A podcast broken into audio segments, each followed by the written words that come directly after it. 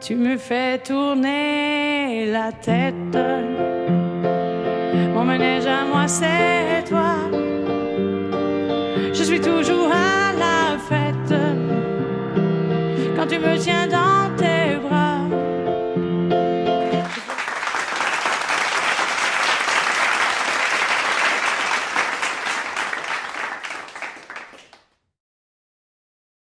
Bonjour les caméléons, bonjour Doc Morin, Hey, bonjour Dan. bonjour Joël. Bonjour Joël. Bonjour à vous, on vous retrouve aujourd'hui dans le jardin.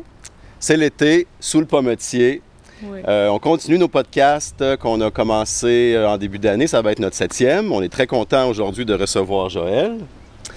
Euh, aujourd'hui, euh, notre sujet, on parle de la maladie bipolaire.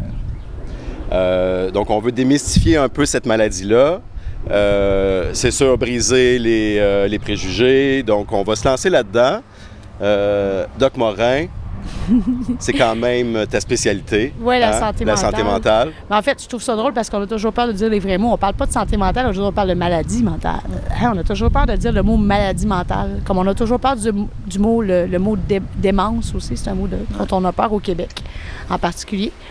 Donc, au lieu de dire qu'on s'occupe de maladie mentale, on dit qu'on s'occupe de problèmes de santé mentale. Mais on parle de maladie mentale. hein. Tout le monde a une santé physique. Tout le monde peut être malade physiquement. Tout le monde accepte ça. Tout le monde a une santé mentale. Donc, tout le monde peut devenir malade mentalement. On s'entend là-dessus.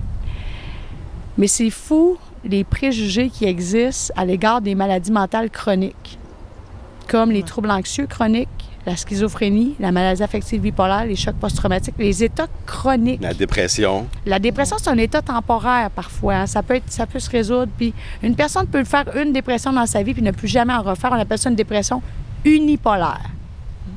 OK? Donc, c'est pas bipolaire, c'est une dépression unipolaire. Qu'est-ce que ça veut dire, ça? Ça veut dire que tu es juste en Ça dépression, t'as pas le high? Ça veut dire que la personne va aller dans un pôle, c'est-à-dire le pôle de la dépression. La bipolarité implique deux pôles. Le pôle de l'hypomanie ou de la manie ou de la psychose, les highs, et le pôle de la dépression. Donc, la bipolarité, ça le dit, c'est une alternance entre des états de dépression et de high qui vont se, se, se chevaucher ou se, s'entrefiler au fil du temps. La dépression, on comprend bien ce que c'est. En tout cas, Oui. je pense que tout le monde ou à peu près comprend c'est quoi la dépression.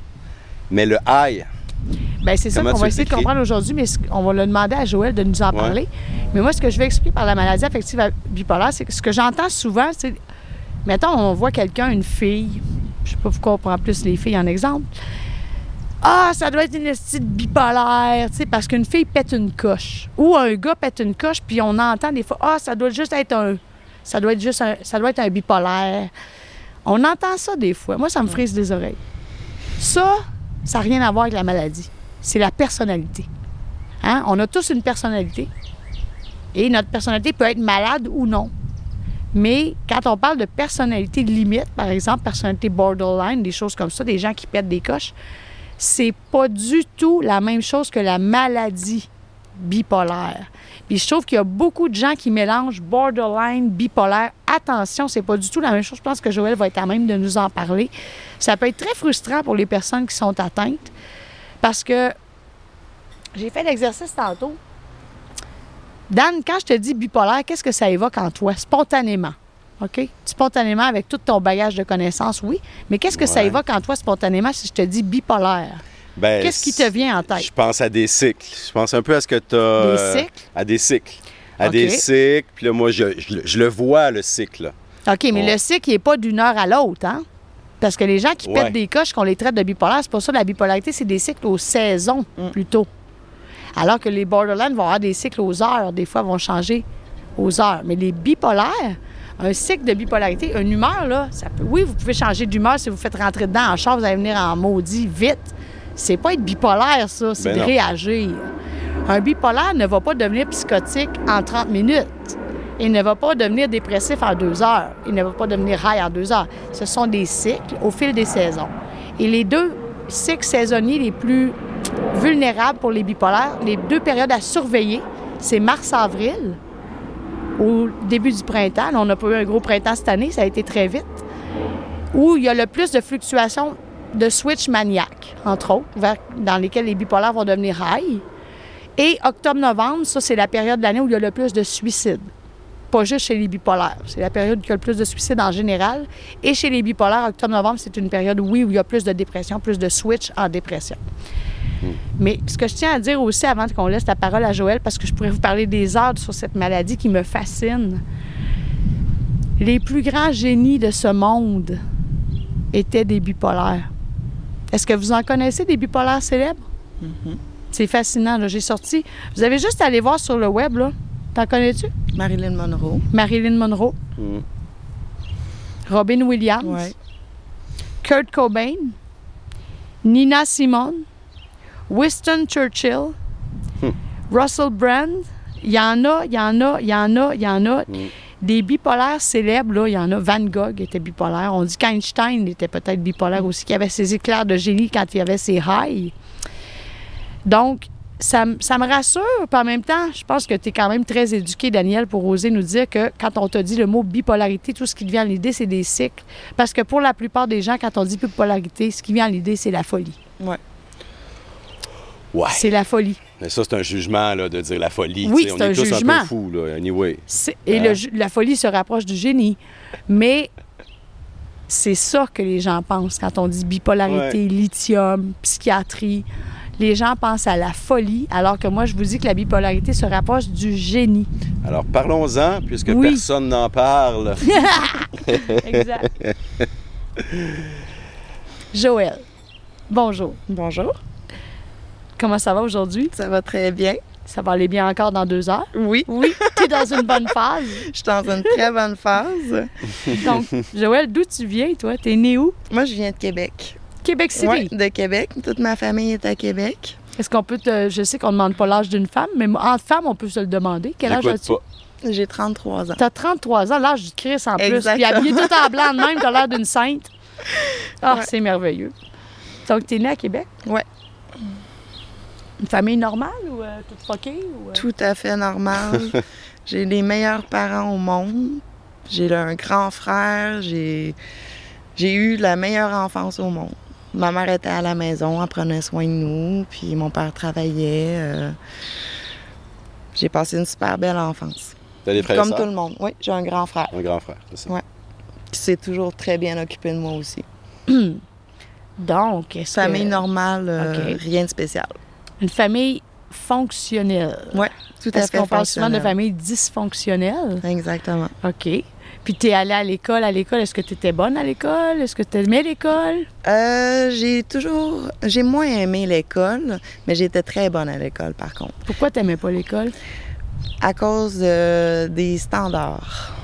Parce que t'étais pas dans les standards ou parce que tu trouvais... Parce que je suis quelqu'un qui, qui est très exigeante envers moi. OK. Puis j'ai toujours fait de l'anxiété aussi. OK. Même quand j'étais toute jeune, j'ai toujours fait de l'anxiété. Ah, C'était de performance? De C'était vouloir performance. être la meilleure? Ouais, ouais, exactement. Puis c'était pas de la pression parentale, t'es faite comme ça? Je suis faite comme ça. Je m'en demande beaucoup. OK. Est-ce que Je voulais performer. perfectionniste? Je suis très perfectionniste. Donc, t'étais une fille qui a d'une bonne famille. Jusqu'à date, tout va bien. Mhm. Jusqu'à date, on se demande hein, comment ça qu'on l'a invitée. Elle n'est pas fuckée. Elle est pas folle. Elle n'est pas folle. Elle vient pas d'une- d'un milieu dysfonctionnel, Non. OK? Donc, tu as grandi à Québec, tu as été à l'école. Qu'est-ce que tu voulais faire quand tu étais petite? Quand tu étais plus jeune? Enfant, qu'est-ce que tu Éleveuse rêvais? de chats. Éleveuse de chats? chat. Ouais, ça, c'était mon rêve. Je voulais être éleveuse de chats. OK. Ouais, j'avais une tante qui élevait des chats, puis moi, je- c'est ça que je voulais faire. OK. Ouais. Puis, qu'est-ce que tu as fait? Maintenant, ce que je fais, Non, mais qu'est-ce que tu as. Parle-nous de ton parcours, en fait. mon parcours. Moi, j'ai eu la meilleure des enfances avec ma famille. Quand j'ai grandi, j'ai été au secondaire. J'étais dans un programme international. OK. Donc, euh, très exigeant aussi pour les élèves. Déjà, mon côté anxieux était très élevé, côté performance. Puis, euh, mon début de secondaire a super bien été. Je me suis fait des amis, ça allait bien à l'école. Jusqu'à temps que j'arrive peut-être en secondaire 4. Là, j'ai vers l'âge de 15 ans. euh, ça a commencé à être plus difficile pour moi. Il y a des symptômes dépressifs qui sont apparus. À 15 ans? Mais on, j'ai eu une rupture avec un copain quand j'étais jeune que j'ai eu j'ai trouvé ça très difficile. Puis à l'école, ça, ça s'est mis à mal aller parce que justement j'étais trop anxieuse puis je m'en demandais trop. Puis je me suis rendu compte, bon, les mathématiques, c'était pas fait pour moi. J'étais pas bonne en mathématiques. Puis on dirait que j'ai comme décroché. Toute la pression que je m'étais mis, puis j'ai décroché. Puis ça a commencé à mal aller dans ma vie. T'as Euh, perdu espoir ou t'as perdu l'estime de toi, mais parce que ce que tu racontes, ça pourrait arriver à n'importe quel adolescent. Exactement. C'est juste que j'ai commencé mon adolescence, je pense, à 15 ans. Les menstruations sont arrivées. Euh, je Moi, pense j'appelle ça les monstruations. Ouais. ça a été terrible pour moi, les menstruations euh, à l'adolescence. Ma mère pourrait vous en parler. Mais c'est comme, c'est l'adolescence qui est embarquée. Il n'y a rien de spécifique qui est arrivé. Mais je me suis mis à avoir des symptômes dépressifs. À l'école, ils 15 m'ont fait rencontrer une psychologue. Puis, mais c'est, tu sais, j'étais comme toutes les adolescentes. J'étais, j'étais rien de spécial. Mais pourquoi qu'ils t'ont fait rencontrer un psychologue si t'étais comme tous les ados, ils étaient inquiets pour toi? Il était inquiet pour moi parce que j'avais des idées suicidaires. Des idées qui, suicidaires qui à 15 ans? apparaissaient, ouais. J'ai des, des pensées suicidaires, des pensées dépressives. Puis, euh, vers l'âge de 15-16 ans, j'ai commencé à. J'ai eu des contacts, j'ai rencontré des garçons et tout ça.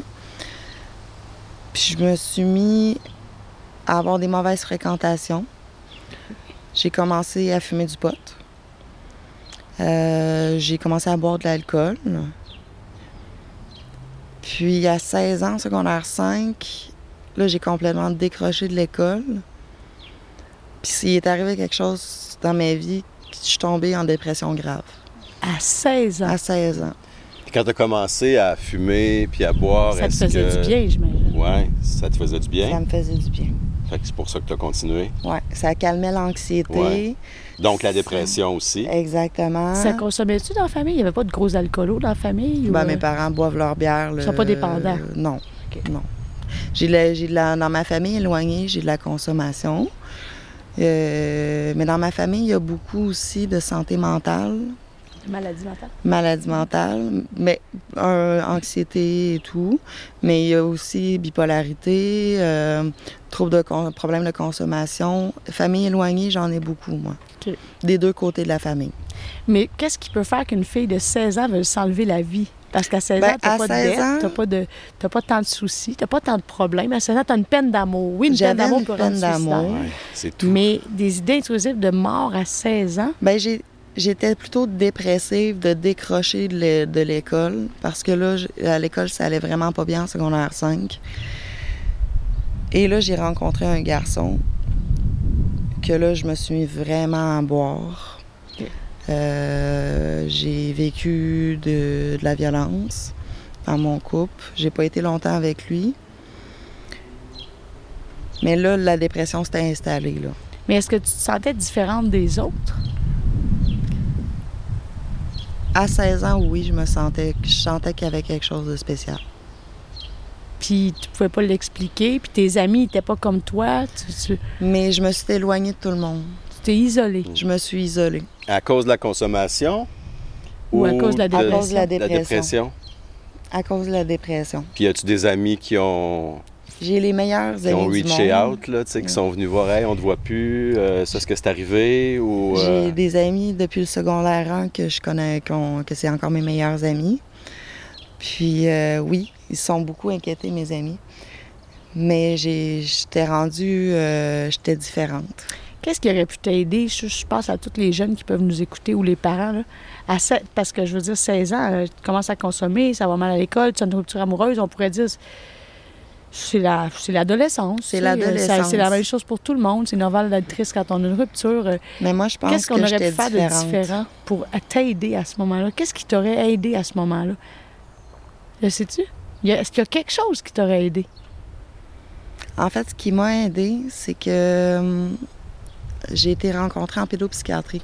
Ah oui, la, la pédopsychiatrie, toi, ça a été une bonne Ça expérience? m'a aidé, oui et non. Moi, je, moi, je suis contente d'avoir été diagnostiquée jeune.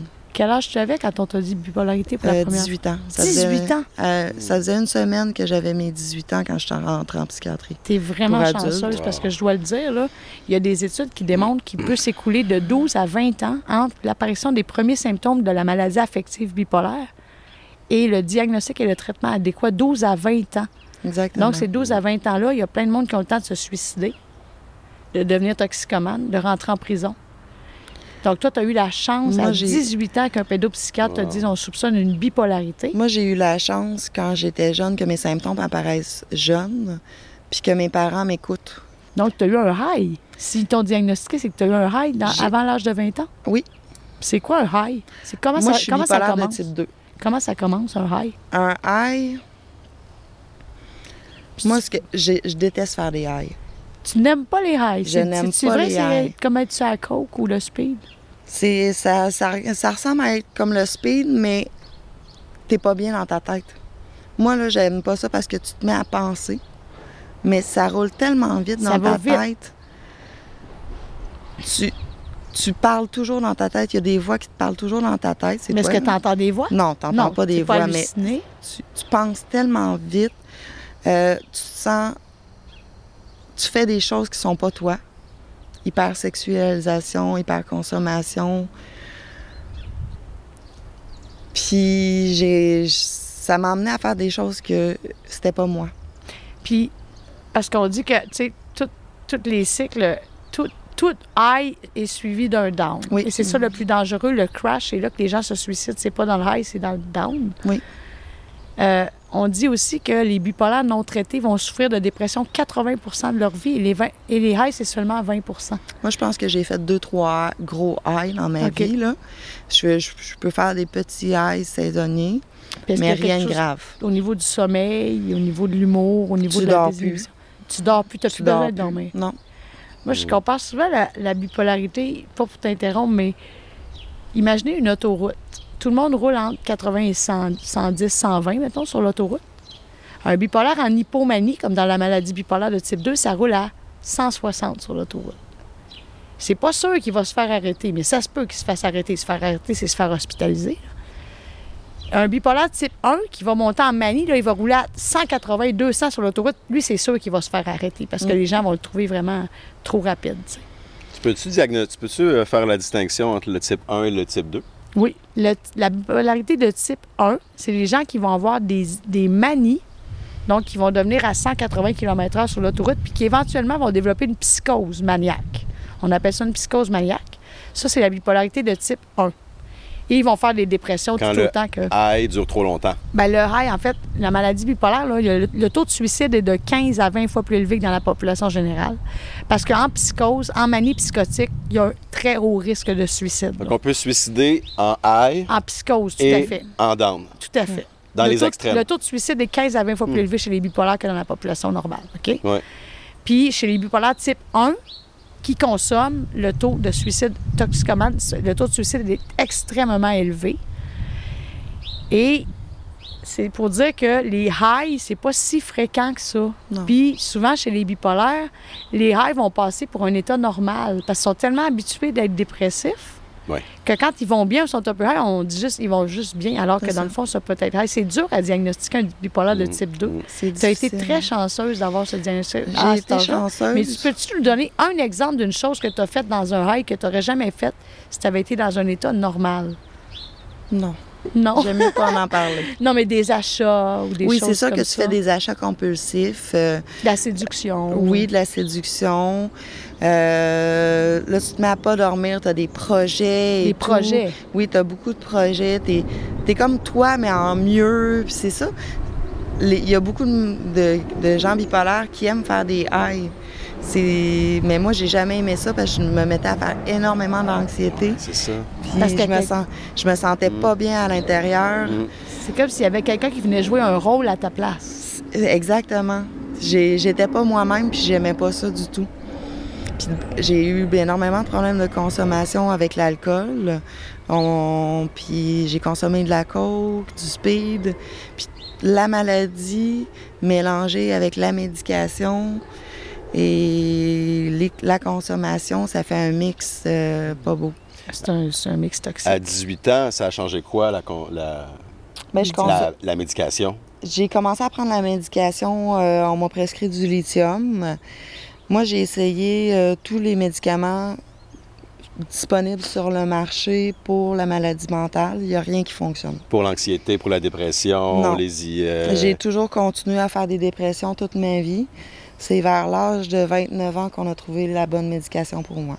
Ce qui est dommage OK. aussi avec la bipolarité, c'est que le lithium, qui est un médicament, le gold standard, ne prévient que les highs Mm. et les psychoses, ne prévient pas la dépression. OK, Moi, j'ai toujours ça, fait- c'est intéressant. Ouais. Le lithium va t'empêcher d'aller trop loin dans tes highs. Mais va pas Mais- nécessairement prévenir les phases dépressives. C'est pour ça que ça prend une autre molécule pour Des traiter l'anxiété et la dépression. ça. Moi, j'ai Souvent. toujours été plus du type à faire des dépressions, dépressions saisonnières, comme euh, Doc Morin en parlait tantôt. Euh, pour moi, c'est deux dépressions par année. C'est c'est des dépressions graves que j'ai fait euh, à pas pouvoir fonctionner, à être hospitalisée en psychiatrie. J'ai été hospitalisée huit fois en psychiatrie. Huit fois? Ah, Oui, huit en, fois. de 18 à 21 ans, j'ai été hospitalisée huit Qu'est-ce fois. qui t'a amené à l'hôpital? Des fois, c'était mes médecins qui m'obligeaient à aller à l'hôpital Pourquoi? parce que j'avais des idées suicidaires puis j'étais dangereuse mourir? pour moi-même. D'autres fois, c'est moi qui y allais parce que je me sentais plus capable. Je voulais qu'on prenne soin de moi. Je Ouais. voulais un break de ma maladie puis je voudrais qu'on prenne soin de moi. Un break de ma maladie, Mm. c'est quand même Parce que ce que tu dis. là. On souffre tellement. C'est ça que les gens. Tu sais, tantôt tu parlais, là. Bipolaire, moi dans ma tête, c'est les gens ils disent c'est une crise de folle. Ben, C'est ça. c'est l'affaire, là, c'est que si les gens savaient à quel point qu'on souffre Souffre. là-dedans, là, toute ma vie, j'ai souffert, puis c'est physiquement qu'on souffre, là. Tu le sens dans tes veines. euh, euh, je me suis mis à faire de l'automutilation parce que ça me faisait du bien. Tu le sens physiquement, c'est comme si ton cœur, il y a quelqu'un qui t'avait pris un bout de ton cœur, tu le sens dans ta gorge, dans ta peau. C'est, on souffre tellement. Je pense qu'il y a aussi un état d'hypervigilance qui s'installe quand les gens sont pas bien, que tu ressens les autres aussi. Oui, on est hypersensible Tu- aussi. les bipolaires sont des gens extrêmement sensibles. Extrêmement Il y a beaucoup sensibles. d'artistes. T'as un côté artistique. On a un toi, côté hein? artistique, on a un côté euh, émotionnel vraiment développé aussi. Là. On ressent les choses. Puis toi, tu crées aussi. Je pense que c'est Oui. une façon de canaliser ta maladie, c'est de créer. De, de dessiner. Le beau petit veston que je porte, c'est une gracieuseté de Joël. C'est écrit Doc Morin dans le dos. Joël, elle fait des vêtements, elle retape des vêtements. Elle m'a fait un petit veston en jeans que je porte fièrement. Peinturer, c'est vraiment de l'art. C'est Ben, de le créer, c'est de l'expression en soi. Puis C'est c'est libérateur. Tu penses pas, tu ça libère, ça fait du bien. La créativité, ça, ça a été une soupape pour toi. Oui. Est-ce que est-ce qu'un bipolaire peut consommer? Mettons qu'il est traité. Moi, je peux pas consommer. Moi, je vais parler pas. de moi, là. Moi, je peux pas consommer. OK. Donc, Moi, je j'ai une personnalité addictive. Euh, j'ai été en désintox à l'âge de 19 ans pour euh, arrêter la drogue et l'alcool à 19 ans. à 19 ans. C'est- Puis c'était ma décision. Parce que je, je me voyais aller, puis euh, ça... J'ai fait plein de thérapies dans ma vie, de toutes les sortes, puis ça a toujours été ma décision parce que j'ai toujours voulu m'en sortir. Fait que pendant comme 3-4 ans, j'ai arrêté de consommer au complet. Plus tard dans ma vie, je me suis dit, hey, je suis guérie. Je peux boire un verre de vin, je peux prendre une bière. Mais l'alcoolisme, ça se guérit pas. Puis comment t'as fait pour arrêter de consommer pendant 4 ans alors que tes médicaments étaient pas, Je faisais, pas encore les bons pour toi? je faisais beaucoup de thérapie dans ce temps-là. Qu'est-ce que tu faisais bien thérapie? De la psychothérapie? Psychothérapie, euh, j'allais à des centres. euh, j'ai été en de maison jour? de réinsertion sociale aussi pour les jeunes. J'ai vécu là un an. La maison Marie-Frédéric à Québec. Avec un gros encadrement. Oui. Oui, puis j'ai rencontré un ami en désintox que lui aussi avait arrêté de rencontrer. Donc j'ai- j'avais un bon cercle autour de moi, j'avais un bon soutien. Puis même si la maladie est encore là, malheureusement. Ouais, c'est ça. Ça, on n'en parle pas. Tu sais, on parle des, des médicaments, des habitudes de vie, mais Mais je dois dire, les gens autour de soi, hein, j'avoue que c'est comme une grosse, quand j'ai arrêté de morceau. consommer, par contre, j'ai beaucoup consommé de médication. La T'as switché médication, dans la médication. Ouais. la médication que mes médecins me donnaient, je- j'ai surconsommé de la Tu médication. n'en prenais plus que ce qui était prescrit. Ouais. Ça te faisait du bien. Ça me, je voulais juste dormir. Ah, tu Ouais. voulais Oublier. dormir, donc tu n'allais pas bien. C'était pas la bonne médication. J'ai j'ai jamais eu la bonne médication. OK. Bien, pourtant, tu n'as pas l'air veut Maintenant, oui, à 29 Maintenant, ans, on l'a trouvé. là. OK. À 29 ans, on a trouvé la bonne médication. La bonne molécule. Ouais. Ben, c'est ça que je disais tantôt. Combien il s'est écoulé d'années? 29 ans, 18 ans, 11 ans. Ouais. Il s'écoule de 12 à 20 ans entre l'identification des premiers symptômes puis la, la vrai bon traitement. C'est long, hein? C'est Mais très à long. travers toutes ces années-là de recherche de, d'équilibre, parce que c'est toujours une recherche d'équilibre, la maladie des troubles de l'humeur qu'on appelle, qu'est-ce qui fait que tu es encore là, tu penses? Qu'est-ce qui fait que tu t'es pas enlevé la vie pour. Qu'est-ce qui fait que tu l'as pas fait? J'aimerais ça que tu donnes un message à tous ceux qui ont des idées noires puis qui peuvent perdre espoir. Là. Comment ça que tu es encore là, dans le fond? Je veux avouer, une fois, j'ai essayé que là, j'étais plus capable. Mais c'est ma famille qui m'a tenu en vie. C'est. euh, c'est- c'est mes amis, ma famille. C'est le tissu social. Je pouvais pas faire ça à, ma- à mon frère, je pouvais pas, pas faire ça à mes parents. Puis j'ai toujours voulu être heureuse. Je me suis toujours dit qu'un jour j'allais être heureuse. Tu n'as jamais perdu l'espoir qu'un jour tu allais être heureuse. Non. Wow. Puis l'amour, tu sais, c'est l'amour. C'est vraiment l'amour et le tissu Ouais. social. C'est pour ça que Ouais. moi, je trouve ça triste pour tous les gens qui sont seuls. Là.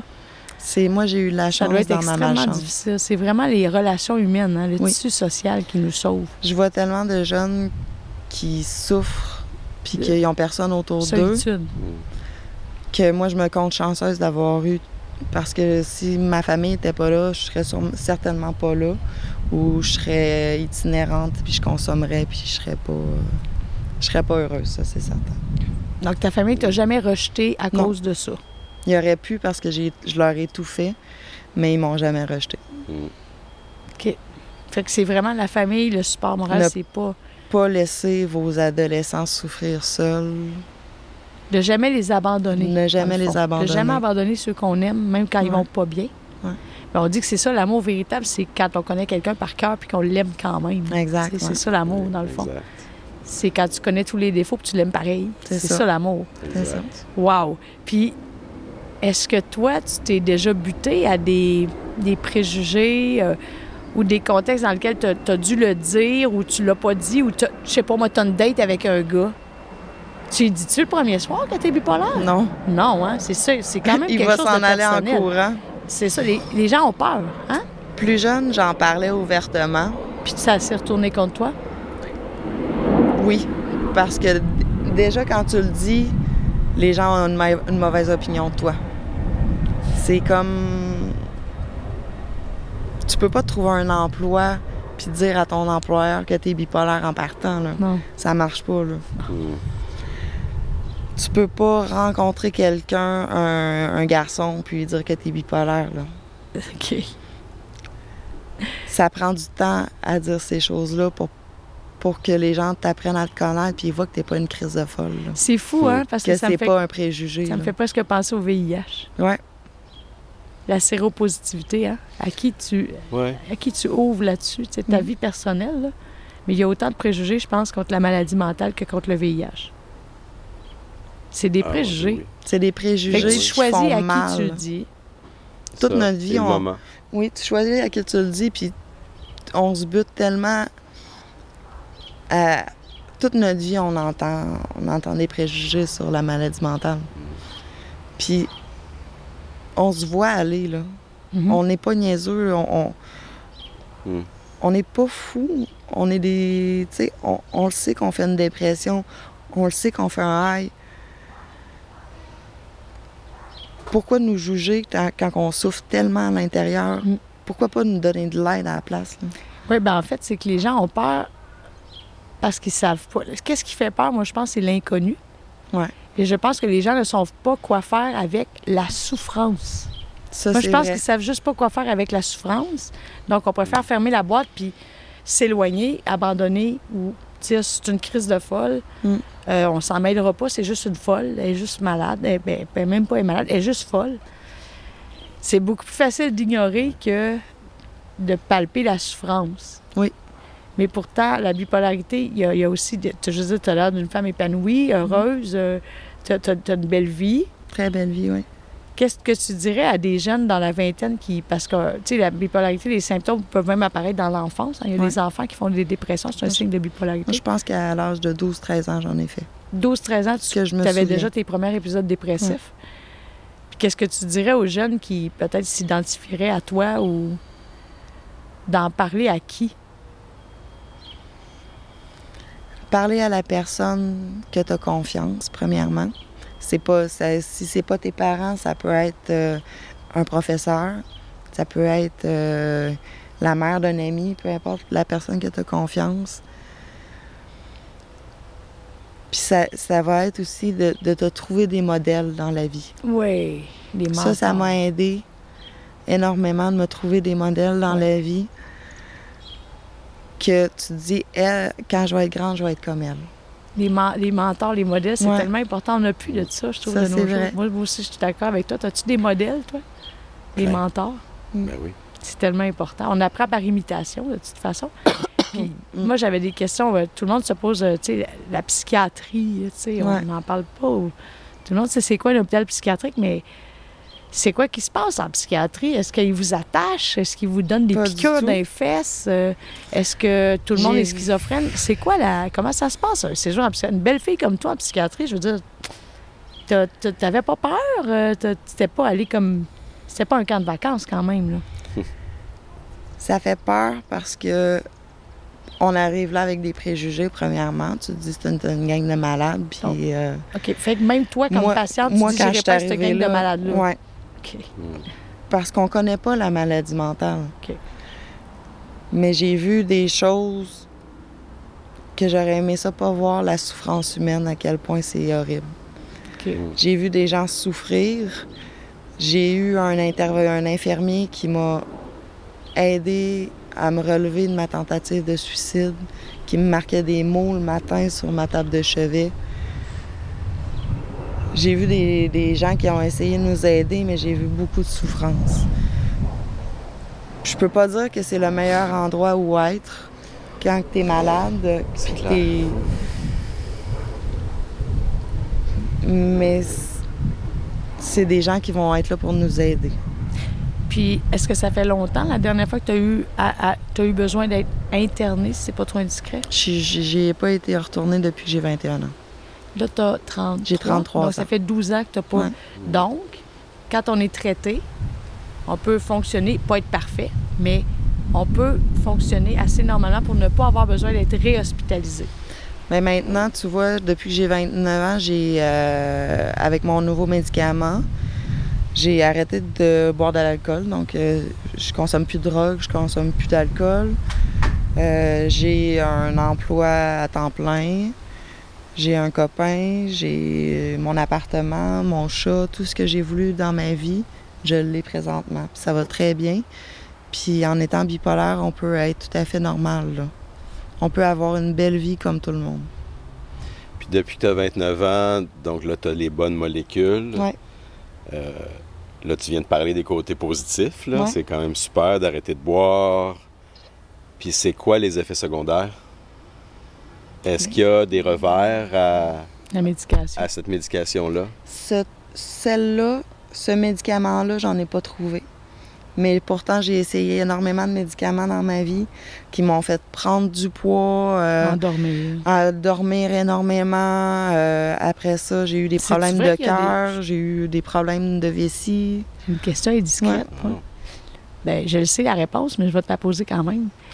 Euh, toi, Dan, tu savais-tu ça que tous les médicaments psychiatriques, en tout cas ceux-là contre la dépression, l'anxiété puis la bipolarité, qui ont des effets sexuels? Ben oui, je sais.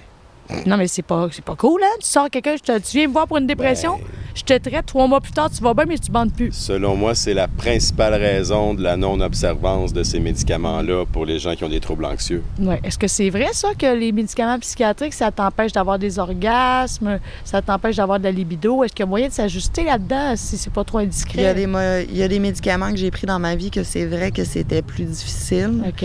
mais c'est pas tous les médicaments. Puis- J'ai une vie sexuelle euh, comblée. Là. J'ai OK. pas. euh, Tu sais, c'est pas vraiment un handicap à vie. Non. puis à choisir entre pas prendre ta médication puis peut-être avoir plus de libido, des orgasmes plus facilement, mais risquer d'être tombé malade, Jamais. ou prendre ta médication puis être stable puis tolérer que peut-être que ça va être un peu plus fastidieux pour ton chum de t'amener au sommet. C'est mieux de prendre ta médication. Toujours. que J'ai de jamais prendre le risque manqué d'être un malade. soir de médication. Parfait. Ça, c'est super important ce que tu viens de dire. Je pense que c'est la clé. Il existe des traitements pour la maladie affective bipolaire qu'on connaît bien. Il en existe là, maintenant, on les nommera pas, là, mais il y en a au moins une quinzaine, une vingtaine peut-être, de molécules qui peuvent être utilisées dans le trouble bipolaire. Ils ont tous des profils d'effets secondaires différents. Mais les nouvelles molécules ont moins d'effets secondaires que les Oui. plus anciennes. Puis le lithium, en passant, là, le lithium, là, ça coûte rien. À part qu'il faut surveiller les reins puis la thyroïde, là, il faut surveiller, il faut faire des prises de sang au moins deux fois par année, je vous dirais, là. Puis doser le médicament aussi. Il n'y a pas vraiment d'effet secondaire plate Non. à ça. Fait que, puis ça coûte pas cher. Il y a l'épival aussi, il y en a d'autres, là. Mais je pense que tu viens de dire la clé, c'est que, si tu étais diabétique, tu avais besoin d'insuline parce que tu n'en produis plus, ben tu accepterais de prendre l'insuline sans Oui. te poser trop de questions pour survivre.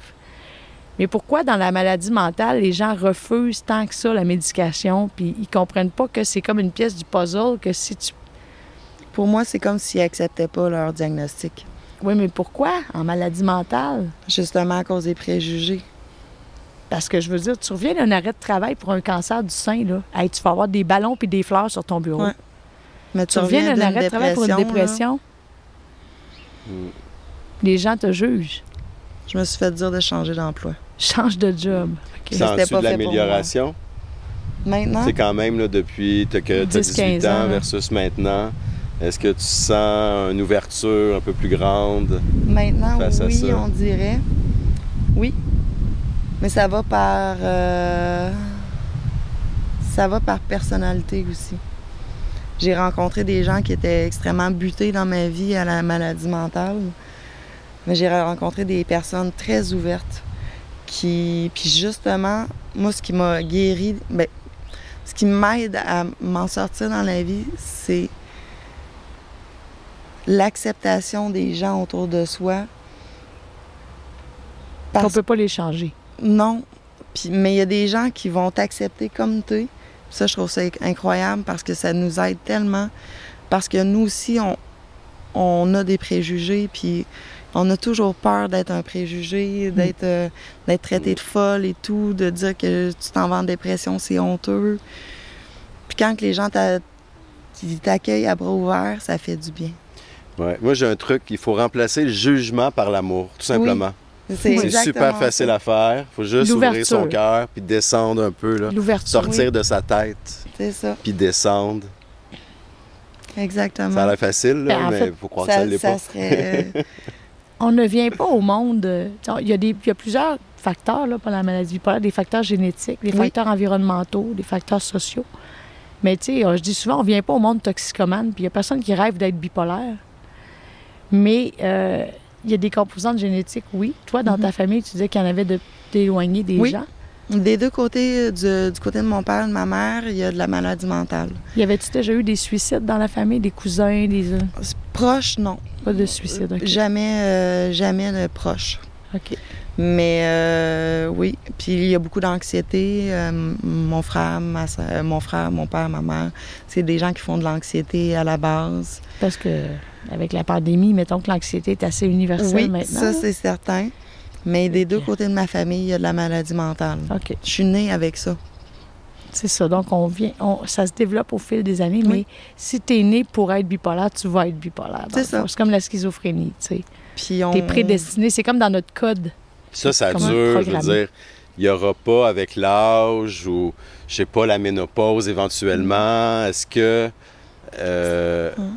est-ce que ça peut changer? Est-ce que le diagnostic peut C'est toute notre comme vie. s'atténuer toute la avec, vie, les, ça. avec le temps ou ça reste là tout le temps? C'est toute notre vie. Oui, hein? Pour les troubles de l'humeur, on dit que c'est à vie, comme les troubles psychotiques. Ouais. Euh, les- il y a- tu sais, il y a des dépressions, une dépression unipolaire. Donc, est-ce que, mettons, tu fais un épisode dépressif une fois dans ta vie pour euh, une raison, tu récupères, tu redeviens fonctionnel, tu n'es pas bipolaire, ça se peut que tu n'en refasses plus jamais. Pour les bipolaires, on le sait, 80% de leur vie est en dépression. Donc, oui, c'est un problème qui est chronique à vie. Puis c'est une dysfonction au niveau de la transmission, au niveau des neurones. C'est c'est vraiment cellulaire, c'est chimique. Hein? C'est vraiment un déséquilibre chimique. Donc, avec la médication, on rétablit la chimie du cerveau. Et en passant, c'est pas des médicaments qui gèlent. hein. Si vous voyez quelqu'un qui a l'air gelé par ses pilules, premièrement, appelez-moi si c'est un de mes patients parce que mes patients, je veux pas qu'ils aient l'air gelé. Et d'habitude, ils n'ont pas l'air par leur pilule. S'ils sont gelés par leur pilule, c'est soit qu'ils en ont trop, qu'ils en ont trop pris ou qu'ils ont consommé par-dessus. Ouais. Mais quelqu'un qui est traité, là, ça paraît pas. Non. Tu peux pas. S'il fallait qu'on voit dans le front du monde ces médicaments psychiatriques que les gens prennent en se promenant sur la rue, on serait très étonné. Mm. Mais si tu as la bonne médication au bon dosage pour le bon fonctionnement, il n'y a personne qui va deviner que tu es médicamenté. Avant, avant c'était triste. Là, il y avait des médicaments psychiatriques qui donnaient ce qu'on appelait des dyskinésies tardives. Avez-vous déjà entendu parler de ça? Je vais le faire un peu. Là, c'est pas très beau, mais c'est. C'est Ah des ouais? tics Hmm. des trucs comme ça de la bouche. Les anciens, les premiers antipsychotiques donnaient cet e- cet effet-là. Fait que dès que tu voyais quelqu'un sur la rue qui avait des tics comme ça, tu savais qu'il était psychotique. Mm. sais. Ça, c'est quand même triste. Aujourd'hui, avec les traitements qui existent, les molécules qui existent, avec à peu près aucun effet secondaire, il n'y a personne qui peut identifier quelqu'un de loin en disant Hey, toi, t'es bipolaire. Ouais, puis une fois qu'on sait que c'est une balance chimique qui est à corriger, ben, il me semble là, ça le brise Ça un devrait peu enlever là, le jugement. parce qu'après, tu le compares avec n'importe quelle autre maladie physique. ça. Puis là, tu fais Ah, OK, c'est un problème physique. C'est une maladie que. Tu sais, on dit maladie mentale, mais c'est physique. Oui, c'est physique. Donc, Oui. tu sais, ça permet C'est un peu de neurobiologique. casser un peu le, le comportement, puis la personnalité. C'est vraiment physique. C'est une vraie maladie Ouais, physique. c'est ça. C'est neurobiologique. Puis c'est bien important de distinguer la personnalité de la maladie parce Oui. que les personnalités, il y en existe 12-13 sortes. Là. Les personnalités narcissiques, antisociales, limites, Ben, il en borderline, existe, euh, 6 dépendantes. milliards de sortes, Mm. probablement. Ben, dans le DSM, là, dans le livre de psychiatrie, il existe 12 troubles de personnalité. Là. OK. Mais je trouve que les gens font beaucoup. Il faut faire de l'éducation comme on fait en ce moment, de l'éducation, de la prévention, de l'information pour que les gens distinguent la personnalité de la maladie bipolaire. Oui. Moi, je connais plein de crises de folle qui sont pas bipolaires. Exactement. Puis je connais plein de bipolaires qui ont de la folie dans l'âme, mais ça se rapproche plus du génie. Puis euh, ils sont très stables dans leur vie, tu sais. Fait qu'il faut vraiment distinguer la personnalité qui ne se traite pas avec des médicaments, Exactement. mais avec des psychothérapies à vie versus une personne bipolaire. Moi, je connais des bipolaires très timides et des bipolaires très extravagants. Il y a de tout. Puis c'est Euh, vrai que c'est physique. Moi, quand il y a un changement de saison, puis que, bon, il y a moins de soleil, euh, l'heure change, je commence à avoir des, symptômes dépressifs un peu. Même si je suis médicamentée, que ça va bien, ça va rester toute ma vie que je vais avoir plus de difficultés au changement de saison. Mais si ça va pas bien, j'appelle mon médecin, elle augmente ma médication, puis deux jours après, je vais super bien. Mm. Si mes Ouais. médicaments sont ajustés, c'est Mm. c'est juste une question de médication. C'est ça que Je ça ça change bien une ce qu'elle vient de que... dire. Elle dit ça va pas bien, j'appelle mon médecin pour on ajuste la Ouais. médication. Au lieu de dire ça commence à parler bien, je commence à essayer des petits, je vais, m'acheter de l'alcool. Non, faut pas. Non, Parce que tu vas crasher. Ajuste ta chimie de la bonne façon. Mhm. Exact. C'est bon, ça. C'est un bon réflexe, ça. Donc, tu es chanceuse d'avoir un médecin aussi, parce que Oui, c'est pas tout le monde qui peut dire ça, mais je pense que quand ça commence à pas bien aller, c'est de demander de l'aide. Oui. Qu'est-ce que tu penses de. Bon, tu n'as pas eu affaire à aller à l'urgence dans les dernières années, mais On est rendu où, là, sur notre il nous temps, reste Doc? trois minutes. Il nous reste trois minutes. Euh, J'allais juste te demander si tu as une petite critique euh, du système de santé actuel en lien avec la- toutes les conséquences de la pandémie aussi, parce qu'on dit souvent que la santé mentale, c'est l'enfant pauvre de la médecine, que c'est mal, euh, c'est mal évalué, mal traité. On l'entend souvent que les gens veulent pas aller à l'urgence parce que si euh, ont peur de ne pas être pris au sérieux. Toi, tu dirais quand même, si jamais quelqu'un se sent souffrant, Présentez-vous à l'urgence. de se présenter à l'urgence en toute sincérité. C'est ça que j'ai fait, moi. Je pense que c'est important de retenir ce message-là. Parce que malheureusement, le, le- avoir accès à un médecin, c'est très difficile. Puis il faut aller à l'urgence. Malheureusement, c'est le seul moyen. Donc, quand quelqu'un est rendu qu'il a des idées noires avec Oui. un plan, Oui, il faut aller à l'urgence. il faut se pointer à l'urgence. Et en passant, une fracture du fémur, c'est une urgence. Bien, un plan suicidaire, c'est une urgence aussi. Oui. Puis ça va être traité en urgence si la personne est sérieuse. Bon, on entend toutes sortes d'histoires, là, dire qu'ils m'ont pas pris au sérieux. Il y a des gens qui se suicident en sortant de l'hôpital psychiatrique. J'ai déjà vu ça, oui. Bon, le suicide, on n'en a pas parlé beaucoup. C'est une option pour ceux qui pensent qu'il n'y a plus d'autres choix à faire. Mais qu'est-ce qui peut l'éviter? C'est vraiment une demande d'aide de parler à quelqu'un. On en a déjà parlé dans un autre podcast, même appelé suicide action, ou parler à quelqu'un. Juste de parler. Fait que je pense que la pandémie a, a sûrement fait souffrir beaucoup de gens, pas juste des bipolaires. À cause de la solitude, tu as parlé beaucoup des relations humaines, tantôt Oui. la famille, le tissu social, ça c'est vraiment primordial de pas don't burn the bridge, hein, de pas, de pas défaire nos, de pas défaire nos liens sociaux. Puis, euh, ben, c'est ça que je te dirais, dans le fond, de prendre ta médication comme il faut. On n'a pas parlé d'exercice, alimentation, mais je pense que tu dois faire Avoir un attention à rythme de vie sain. Un rythme de vie Mm. sain. S'écouter. Quand Oui. j'ai besoin de dormir, il faut que je dorme, il faut que j'aille une bonne alimentation, faut que j'aille. Je pense que j'ai une vie de grand-mère, mais c'est ça qu'il me faut. Qu'est-ce que tu répondrais aux gens qui te disent, euh, mettons, que tu as eu le malheur de dire à quelqu'un que tu étais bipolaire, puis là, tu es super de bonne humeur dans une soirée, puis là, il y a quelqu'un qui dit Check-la, elle n'a pas pris ses pilules. Qu'est-ce que tu répondrais à ça? Une bipolaire de bonne humeur? Une bipolaire, as-tu, as-tu le droit d'être de bonne humeur faut sans juste être pas dire ça. C'est celui qui a envie de dire ça, tais-toi. C'est Je ça. veux dire, tais-toi, c'est tout. Exactement. Ça sera pas mon ami, ça. Puis la personne qui dit ça, ben, elle mérite même pas qu'on y réponde. Non. C'est vrai. T'as envie de le dire, tais-toi. Tu le dis, je te répondrai pas. Mm. C'est méchant. Exactement. Il y en a, par contre. Il y en a quand même des gens qui vont dire Il y aux en a bipolaires, quand ils sont de bonne humeur, ben, elle n'a pas pris ses pilules, ou euh, garde-la, elle est high parce qu'elle est On de bonne les a humeur. tous entendus. Mm. Ça, là, ben, c'est ça. Je pense qu'à un moment donné, Ouais. tu deviens immunisé contre ce On genre a de réflexion-là. Puis je pense que l'humour, Puis peut-être aussi les autres autour, tu sais. Tu sais, à un moment donné, il y a l'effet de groupe, là. Tu sais, tant qu'il y aura deux, trois ricaneux pour rire de ce genre de commentaires, la personne va le refaire peut-être dans deux semaines. Mais si les ricaneux, ils rient, ils, ils rient plus, là, ouais, ben là, c'est un peu plus gênant peut-être de faire la commencer à niaiser. joke Exactement. poche.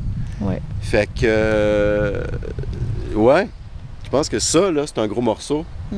Ouais. Euh, juste ce qu'on fait là, là si euh, on peut, euh, comme juste casser cette espèce stigma. de... le- Ah, c'est ça, ouais. le, le Exactement. stigma, c'est... Puis t'envoies genre, un super bon message. euh, euh, tu parlais de modèle tantôt, mais tu peux être un modèle pour des plus jeunes euh, qui se cherchent puis qui se demandent qu'est-ce qui leur arrive. Euh, Ça, c'est vrai. Parce que finalement, on peut dire que c'est pas si compliqué que ça. Quand on t'écoute, ça peut finir par être simple. Quand tu fais les choses simplement, les premières choses, euh, first thing first, donc les premières choses en priorité, tu prends ta médication, Ouais. tu acceptes, tu t'ouvres, mais pas à n'importe qui, pas n'importe quand, Ça, pas n'importe comment. Mhm. Puis savoir demander de l'aide au bon moment. Oui. C'est ce qui fait que tu es encore en vie, en fait. Oui. Toujours continuer. Ne Puis- pas lâcher. ne jamais abandonner, puis toujours aussi se rappeler, moi je, je dis souvent ça, puis je le pense quand je vis des moments difficiles, puis des bons moments aussi, tout état est temporaire. Tout passe. Le bonheur est temporaire, la tristesse est temporaire, tout est temporaire. Un deuil, c'est temporaire aussi. Oui. Fait que les idées Oui. noires vont finir par passer si on demande de l'aide. Mais tout passe. Tout finit par passer, puis je suis certaine que les fois que tu as eu envie de mourir, tous les bonheurs que tu as eu par après, tu t'es dit une chance que je l'ai pas fait. Exactement. T'aurais pas été là pour Ouais. vivre tous les bons moments que tu Exactement. vis. c'est ça. Ça, c'est formidable. En tout cas, euh, Merci de m'avoir moi, je suis invité. très, très heureuse de t'avoir reçu. Je sais pas si tu avais un dernier mot euh, à dire à nos caméléons, soit à Joël ou Dan. Juste, Ben, vas-y. vas-y. Merci de faire ça. De faire ce que vous faites Merci à toi. pour que les gens se sentent moins seuls. Mm. Puis qu'on brise les tabous, enfin. Exact. En 2022, on peut-tu... C'est notre C'est ça. Puis merci d'avoir plongé Merci. dans le jardin. Je trouve qu'on a eu une entrevue quand même assez linéaire pour une bipolaire. On n'a pas Ah! fait trop de coq à l'âne. C'était pas trop pire. La semaine prochaine, on va avoir la chance de recevoir un artiste très coloré, Chad, qui va venir nous parler de son parcours artistique, son parcours de vie. Et ça va être un beau continuum avec Joël, je pense. Est-ce qu'on reste dans l'univers Ben, on reste avec deux artistes de la maladie mentale? Maladie mentale et artiste. hein. Fait que la créativité, je pense, c'est la meilleure pilule aussi. Hein, Oui. Comme on fait les, les Une podcasts. passion. Une passion. C'est une bonne Oui, Mais pilule. des passions puis des- de la créativité, parce que les podcasts, pourquoi on les a fait, là? C'est pas juste pour aider du monde, on est égoïste aussi. On fait ça pour nous parce que pendant la pandémie, on s'emmerdait royalement. puis on voulait avoir de la créativité à faire et on a créé le podcast. Puis ça a été très thérapeutique pour nous aussi. Fait que on le fait euh, autant pour nous que pour vous. Fait qu'on a Fait- hâte de vous retrouver. Ben oui, on espère que la petite euh, vague euh, de bruit de fond vous a pas trop incommodé pendant, euh, pendant l'entrevue, mais on tenait à le faire dehors, on est tellement bien au vent. Fait que j'espère que ça vous a pas trop embêté, la petite vague.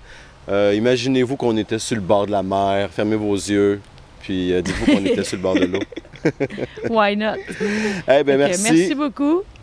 À la Merci semaine prochaine. Merci, Joël. Merci. On remercie Martin, notre grand Manitou, qui Et est toujours François. là. François, euh, Martin Bennett, caméraman et euh, monteur, et François Richardot qui est à la mise en onde. Merci. Prenez soin de vous autres. Faites quelque chose que vous aimez aujourd'hui. Salut, bonne journée. Tu me fais tourner la tête. Mon manège à moi, c'est toi.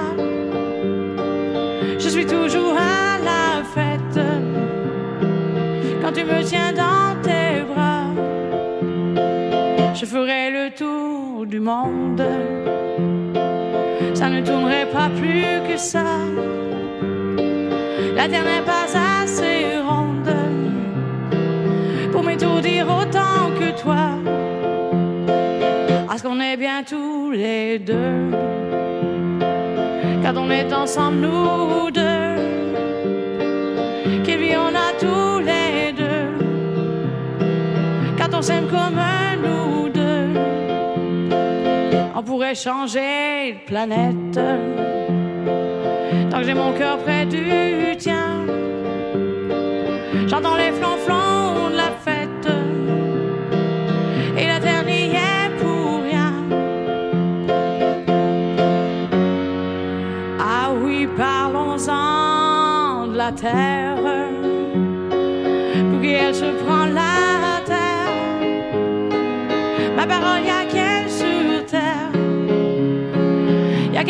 tant de mystères. Mais pour nous, y a pas de problème. Car c'est pour la vie qu'on s'aime. Et s'il y avait pas de vie même, nous on s'aimerait quand même.